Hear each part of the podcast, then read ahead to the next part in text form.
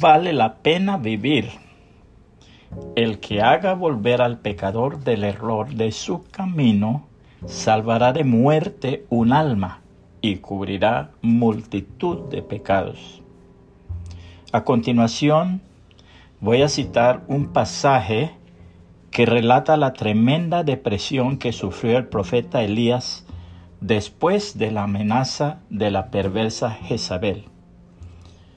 Luego siguió solo todo el día hasta llegar al desierto. Se sentó bajo un solitario árbol de retama y pidió morirse.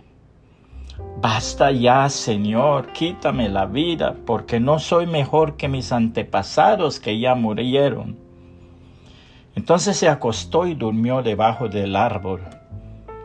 Mientras dormía, un ángel le tocó y le dijo, levántate y come.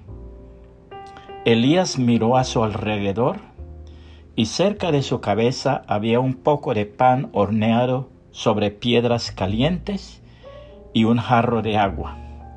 Así que comió y bebió y volvió a, acostarse. Entonces el ángel del Señor regresó, le tocó y le dijo, levántate y come un poco más.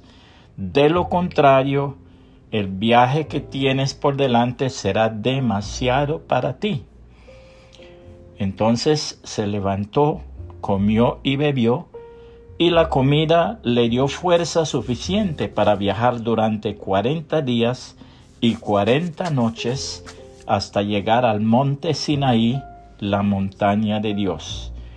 Primer libro de Reyes 19, 4 al 8, nueva traducción viviente.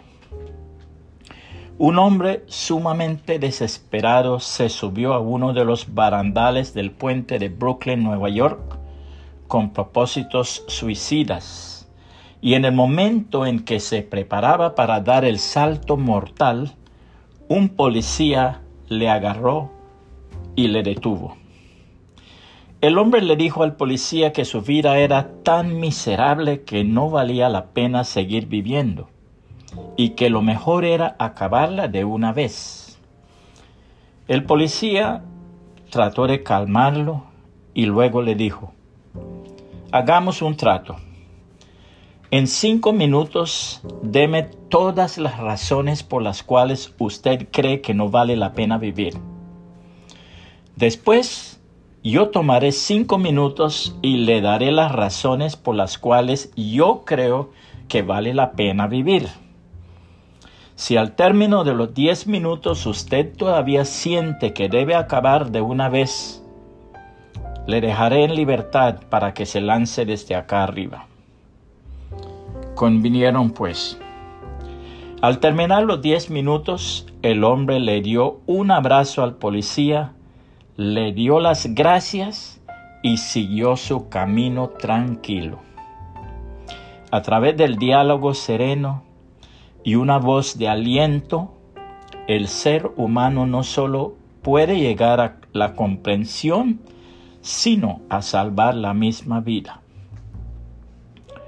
Santiago 5 del 19 al 20 dice, Hermanos, si alguno de entre vosotros se ha extraviado de la verdad y alguno le hace volver, sepa que el que haga volver al pecador del error de su camino, salvará de muerte un alma y cubrirá multitud de pecados.